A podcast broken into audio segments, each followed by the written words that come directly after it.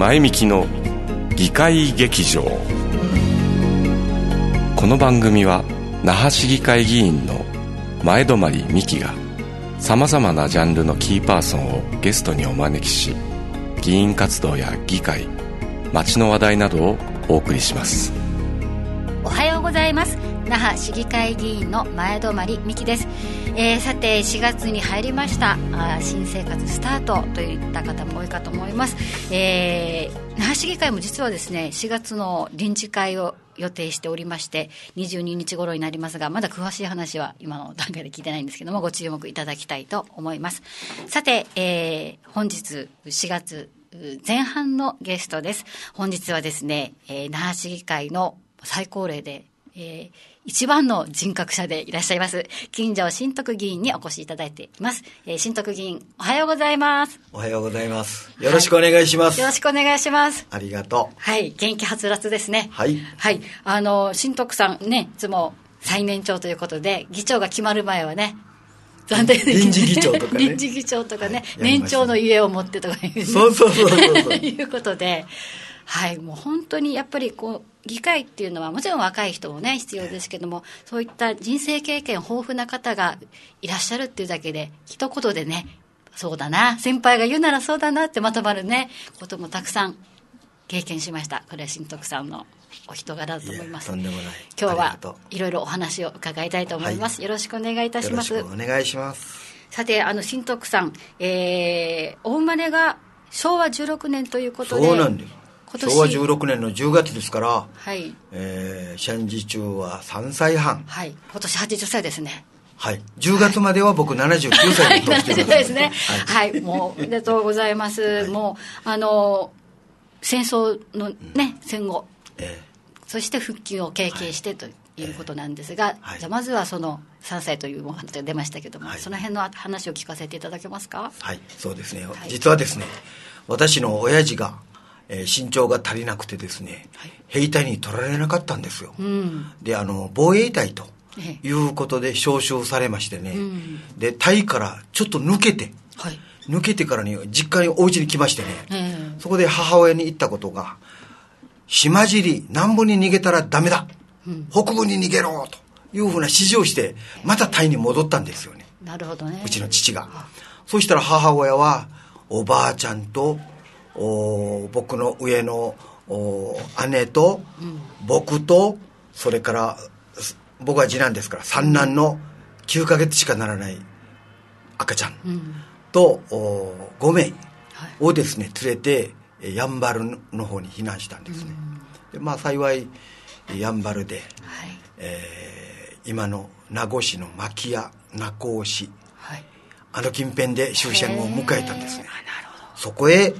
父が島尻のその戦争捕虜の中から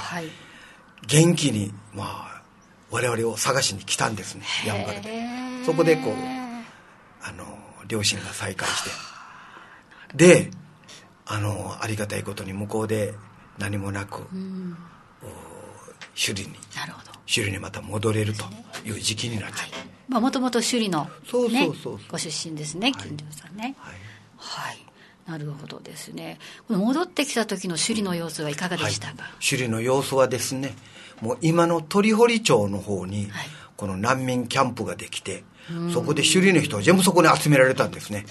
で、そこで今テレビで見る難民キャンプ、全く同じですよ。みんな仮小屋を作ってね、テントを張ってね。で、その中で暮らして1年ぐらいしたでしょうか。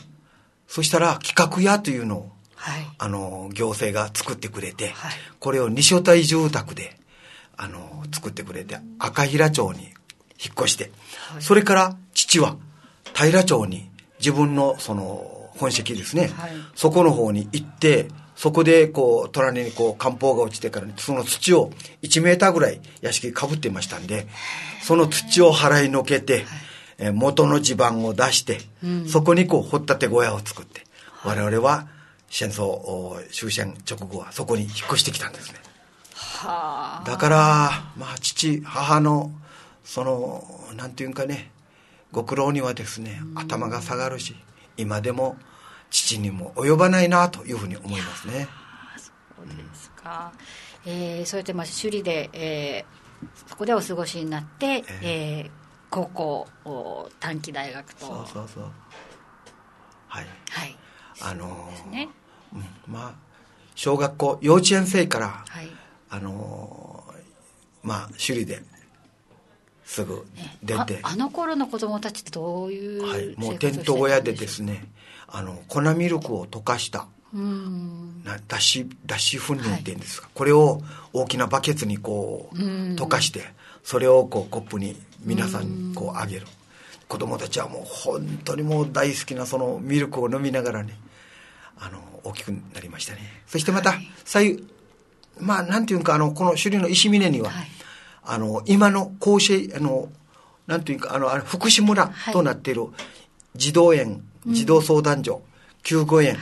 甲子園、こういった施設がですねあのあったんですね、そこの方にはあの那覇地区南部地区のそのあの子供たちが、戦災孤児としてい。っぱいいたんですよ、でこの子たちも私も小学幼稚園から小学校中学校と一緒にこう上がっていったんですけど、はい、そこには孤児院とあの当時は児童園と言われ孤児院、はい、それから、えー、養老院は、あの身寄りのないもうお年寄り、うん、お家にも帰れないお年寄り。こういった皆さん方がそこに収容されていてもうこの子たちと中学校までは一緒にこう生活してましたね我々の学校でもね。なるほどですね、あと今の県県のあの総合福祉センターなん、ね、福祉センターあの近辺はですね、はい、当時終戦直後からあの福祉施設が集約されていて、ね、今でもまあ福祉村として、はい、あのそういう施設がいっぱいありますけどね。はい。で、えー、そこで、えー、成長されるわけなんですが、うん、あの高校生や、まあ、学生時代はアルバイトをしていたと伺いました、えー、はい、はい、あの当時はもう皆さんみんな貧しいですから、そういう中で親からその小遣いシェビル、うん、でバスチンをもらうということはなかなか あの言い言い難いもんでも、えー、そこでこうアメリカ軍のですね、うん、上野屋のハウスゲートがありました、でアメク上野屋がちょうどあのハウス部隊がいっぱいおりましたんで。僕は680台のですね、うん、ハウス番号のルテナ・カーノーというこう位の高い人のお家のそのガーデンボーイしたんです。ほう、ガーデンボーイ。ガーデンボーイ。うん、そこでこう、いろいろ、その、庭の草を刈りしたり、花木を、苗を買ってきたからこれ植えなさい。とか、それからまた車を洗ってくれとか、それからガラスを拭いてくれとかね、上の上がってアンテナの、テレビのアンテナを拭いてくれとかね、こんなんして、8時から5時まで働いて1ドル25セントいただいたですね。1ドル25セント。はい、はい、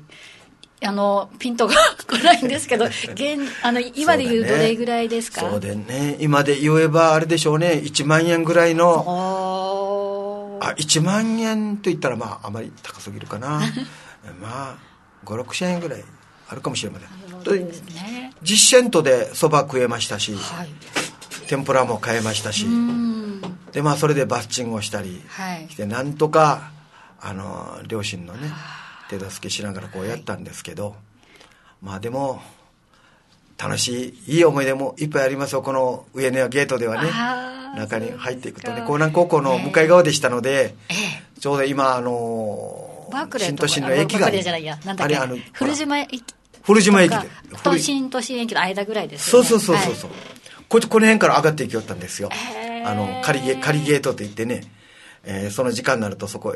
あの警備の方が立って、はい、中に入ってパス見せて。でパスもらうにも沖縄人は全部予防注射してね予防注射して1年のパスをもらってそこから入ったり出たり入ったりしようでも本当に懐かしい思い出ですね、はい、今のあの新都心が、はい、あのかつてそういったあの米軍のあの基地内だったということは知らない世代も増えてきたかと思いますけどね。ですね。はい。はい、なるほど。そういった経験をされて、はい、えー、就職されます。まず、琉球モータースという、はい、要は自動車の。えー、えー、あの、普天間の方で、あの当時はもう就職なんですから、何でもどこでもいいやというふうな感じで、あの、自動車会社に入って、そこで部品の方に、部品課に回れという部品課に回って、えー、それから、あの、そこ仕事していたら、えー、カデナの工場の経営者が個人で修理工場してる経営者が「おめえうちに来い」はい、うちも LC 組んであのアメリカから部品の注文してるからお前部品見るためにこっちうちに来いと。いうことで、えー、第一ゲートの向かい側にある修理工場に、はい、そこにあの入れてもらって。はあ、はい、ここであの言葉も英語も。ねだから英語ペラペラですよね。当時はね。いやいやだってあの端々のサンキューとかね、 thank you とかね、すごい、あ、発音がすごいなと思ってたいや、あのね、あの当時はね、このオーナーが、ええ、オーナーが昼ご飯行くから俺頼むなということで、僕は大急ぎでご飯食べて、で、事務所見るんですよ。え、そしたら外人が来たり電話がかかったりするその間自分が応対しんといかんわけさ。で、2時になっても来ない時もあるわけよね。もうこっちはイライラですよ。そういう中で手振り、えー、足振りもう本当にジェスチャーでね言葉を何とかつないだりね。ね。帰ってきたらもうほっとよかったです。こんな感じがですねもう90、はい、99%外人さん相手でしたので、はい、大変こうそこではあのまあ少し慣れたなと思ってたんだけど、ね、しかし、はい使わないとね 忘れちゃうからね。でもバッチリです。はい。でそして、えー、っと昭和43年1900あ1968年になりますかね、えーはい、にあの、えー、っと独立して、はい、えーえー、工場を設立するんですが三和自動車整備工場を経営することになるわけですね、はい。はい、この辺りですね新徳さん、えー、その4年後に沖縄は日本復帰となるわけですが、はい、その前後の話、あの聞かせていただけますか？そうですね。当時ですね3200ドルの、ドル時代での3200ドルの資本金でね、いろいろ工場の設立をして、うん、それから多い時には33名ほどの従業員もいたんですよ、でまあデーラーさんから仕事いっぱい頂いていたから、どんどん拡張してあのやっていたんですけどそれから47年ですか、はい、復帰、はい、と同時にドルから円に変わりましたし、はい、えー、その時に、えー、私どもも引き締めて、復帰と同時に、沖縄のこの自動車の車両法というのが、本土と統一一つになるということで、その本土のこの自動車業界の車両法法律ってどんなもんだろうということですぐ福岡飛びまして、向こうでいろいろその復帰後の自動車業界どう変わるのか、うん、我々またどういうふうな気持ちでそれ望,、ま、望めばいいのかとい。うふうなことを勉強して、でそれからもう夜夜中まで仕事して頑張りましたね。はい、あのこの工場は新徳さんあのどどちらにあったんですか？あの浦添のあざ西原今もね浦添のあざ西原、はい、今で言えばもうアメリカ領事館のすぐ向かい側にあります、はい、当時から変わらず同じ場所。はい。もう50年ですね。はい。あのよくドルから円に変わった時に儲けた人、えー、損した人って、はい、言ったと思うんですがやっぱり会社の経営者としてはいろいろあったと思いますが、まあ、あの大変な時期でしたけれども、よかったですよ。はい。あのすぐ海洋博もありましたでしょう、うん、もう景気が良かったから、本当にあの飲み歩きもしましたし、もう体壊さんのが怖いもう本当大丈夫かなと思うぐらいやりましたんで。でもあのいっぱいいいこともありましたよ、はい。まあ、大変なと人もいらっしゃったかもしれませんけどね、ちょうどその復帰の頃ってどういったあ景色だったのかなと思うんですが、はい、当時はですね私どもの工場の前はあの District Engineer といって、はい、DEDE、DE、軍の工兵隊なんですが、はい、あのそれと工兵隊と教育委員会が一緒に入っていたんですよ、うん、で4時半になるとこう道に出てね、うん、あの特警警備の方がね、はい、ベルを吹いてこう交通整理をすると、うん、本当懐かしいでしょ。ああいう時代。それからまあねあのどんどんどんどん変わってバークレイズバークレーがそれ管理してましたんで、はい、そのバークレイズコートということで、はい、今はショッピングモールに変わって、もう本当に大成功ですよ。で隣には58号線のグスクマにあった、うん、えーアメリカ領事館がここに引っ越してきたもんですから、まあこれもまた楽しみ。その領事館のお独立記念日とかアメリカのなんかお祝いがあると、私どもも招待されて呼ばれるんですよ。あーなるほどですね。アメリカのお祝いってこういうふうにやるんだというふうなことも含めてね、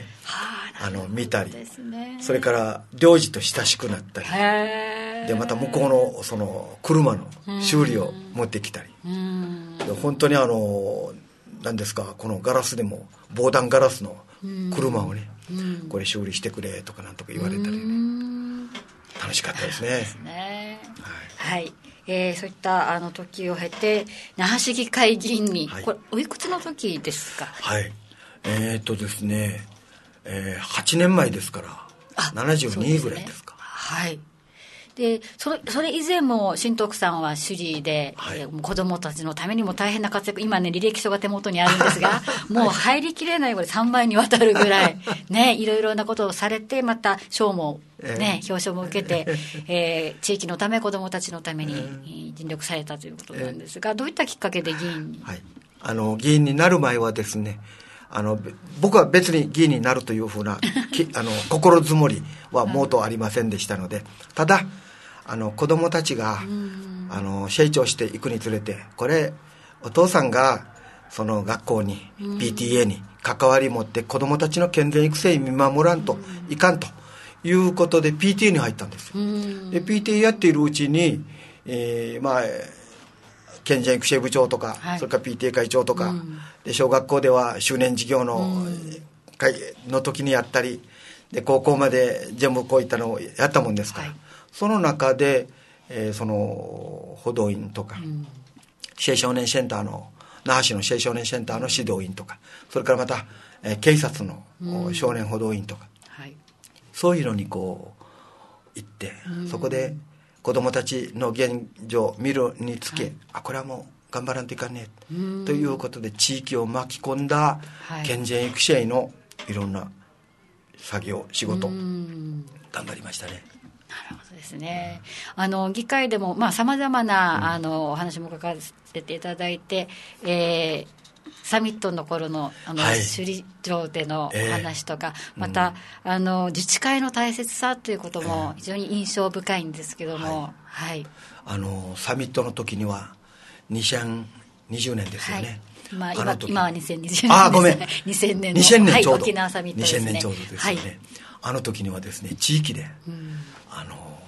話し合いしたんですでなんとかあの各国首脳をね尻にお迎えしたいね、はい。自分たちのその旗頭であおのーお迎えしたいねとはい。いうふうな冗談が、そんなことできるか向こうちゃんとあのななんなんですかあのやんばるのあのほら演舞じゃない。あえっとブシェナあブシェナのはい。ブシェナにちゃんと泊まっていらっしゃるしあっちで行ってあっちで開けてようかというふうな話した。らなんで首里であげようよというふうな話できるかねということで結構当時親泊市長が市長でしたのでこれはね我々革新サミット反対なんだよと いうことで結局はあのできなかっただけど市長あ市長なんとかあの市長がしあの首里城でえその各国首脳をお迎えしてやればあの発表すしたらね、皆さん反対しないし大丈夫ですよというふうなことになっちゃった、そこでできるかね？って言うから、あできますよ。いうことで、えーグランドキャッスルでのその晩餐会とかね、はい。それから首里城にお迎えしてね、森喜朗あの当時総理大臣ですよ、2回も行ってまた来てねありがとう。首里の皆さんありがとう。とお礼に来ましたよ。あの時はですね本当にすごかった。我々は地域の皆さん方首里のその実行委員会作る皆さん方が、あの総理官邸まで行きましてね。総理官邸にもお願いした。ちょうど鈴木宗男さんが、はい。あの事務え幹事長かなんかでいらした。でこの人通してやって下地美京さん通して山中先生にもお会いして、山中先生も事務所に行ったらいっぱい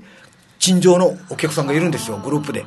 で「おう首里の人来た。先にしろ。先にしろ」ということでね僕らが優先的に行って。で山中先生と話し合いした。そしたら「どんなことを考えてるんだ?」って言うから134名で首里城で各国首脳をお迎えしたいと古式衣装をつけてあの獅子とかね、皆さんでこうお迎えしたいって言ったらそれはダメだよ。ダメだよ。先生どうして？って言ったらおい国日本のリーダーじゃないぞ。世界のリーダーの皆さん方人払いしにはあかんのに何言うか。こんなに134名で民間でお迎えする？これどこにも類がないこんなことできない。そこへこう下地幹夫先生が「そこをなんとか先生お願い」って言ったら「じゃあどこ電話すればいいんだ」外務省か？どっか？ということで電話してくれて「お首里の人が来たらよろしく頼むな」という一言で僕ら行く先々全部 OK してくれた。へえそうで1000万の予算もらってね。で200万は西円冊の発行のものに使って、うん。はい。800万は私でも何したかすぐ衣装を作った。お国王の衣装とかね獅子三士官、はい。で汁長来長、ハンターまで全部揃えたの。はい。でそれが800万で当時もう衣装もね古式衣装もあのもうヨレヨレになっていたから、はい。こういったお金が入ったもんだからこれで全部作ってね今もそれ使ってます。なるほどですね。そういった思い出がありましたけど首里城がね今ねこれからなんですけども、えーその時にねあの首里城のあの首里城のね寛解門じゃないこれは何あの方針門、はい。入り口から。方針門からあのシェイデンまでは、あの芸大の。うん。あのムンジュル傘をかぶってね、芸大の皆さんが4つだけでねお迎えですよ。で我々は下のオナーで、あの赤字ボタン引かれたそばに座って134名がお迎えしたの。その時すごかったですよ。各国首脳フランスのミッチェランとかね、今元気なのはソビエトのプーチン。プーチンはい。チンはもうそのままですよね、はい。であの当時、えーあれはアメリカは、えーなんて言った？あのチェルチェルシーチェルシーという娘さんと一緒に来た、あのこの人なんかもね、でこうして来てみんなそこには行かないように。はい。あのやっぱりあの危ないですからと。危害加えられたら困るということ。そしたらもう大統領の世界の大統領が来て我々にもみんな握手して歩くわけさ。で獅子の口を開いてそこ手突っ込んでいたずらしたりね。こんなんして各国首脳をねね。あのお迎えして、はい。シェイデン方針門から入れたら今度は向こうでまたあ今の久高智弘議長はいとあと一人がお二人でエスコートしてシェイデンまで連れて行ったその間にこう4つだけでこう芸大の4つだけでねお迎えする。ですね。でえー北側のねあの北殿に行ってそこでパーティーしたんですよ。なるほどね。でそれ帰る時にもう結局そういうふうにお迎えして。で森総理も当時帰って行ったのにまたありがとうって言いに来てね。はい。もうあれね本当に感激したんですねはい、あのこういったあのことも私たちもね、えー伝えていかないといけないと思っています、それでですねもうあの新徳さん、えーまだまだお伺いしたいんですがちょっと最後のお話になるんですけども、まあええ8年間、まあ、議員を務められて、まあ、その感想とですねこれからどうして、えーいく、まあ、あの今後のお話、えーそして、えーまあ、メッセージがですね私たち後輩に向けてもあのこうあの子どもたちに向けてもあの、ね。議員活動で感じていることと、はい。そうですね。聞きたいんですが。はい。あのーミキさんは、えー、シェイジにかけては私の先輩ですから 大変こうよくご存知であるし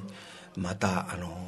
ー盛り上げようと議会を基本条例をを作ってあるんだからそれに沿ってちゃんと盛り上げようというふうなことも一生懸命頑張ってるの。本当に僕はありがたいと思うし、えーすごいな素晴らしいなというふうに思っています。そういう中で、まあ、自分としてはですねあの確かに、えー志してやった議員じゃありませんので あのいまいちその議員としてはそぐわないなと思いながらもですねでも地域の人のためには、はい。あのドブの掃除してくれよか川沿いいっぱい草生えてるよとかね。でまた道歩いたらあの蓋マンホールの蓋がガタガタしてるよとかね。こういったことをどんどんこう表に出してきて当局が気づかないところを私どもも指摘してはい。直してもらったんで本当にありがたいかったなと思います。でまあそういう中でまた後輩にもですね育てながらこれからもっともっと地域を活性化していきたいな明るい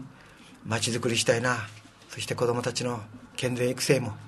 頑張っていきたいなというふうに今思っております。まあそういう中でね、今、あの、2年後には、えー、文科省でも指定にするという塾技、うん。はい、あの、コミュニティ、はい、スクコミュニティスクールの問題、はい、この問題も今回石峰小学校は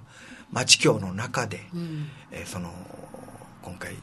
取り組んでいきます、で先生方のやる仕事、うん、PTA がやる仕事、地域がやる仕事、うん、地域の企業がやる仕事、うん、こういったものを含めてね子どもたちの健全育成そして学力向上のためにこういったことをみんな一人一人が課題を抱えてねそのグループでみんなで子供地域の子供を育てようとこれから頑張っていきます、はい楽しみですね。これからもますますお元気でご指導よろしくお願いいたします。とんでもありません。こちらこそよろしくまたご指導ください。ありがとう美樹さん。ありがとうございます、えー、本日のゲストは那覇市議会議員の金城新徳さんでした。新徳さんありがとうございました。ありがとうございました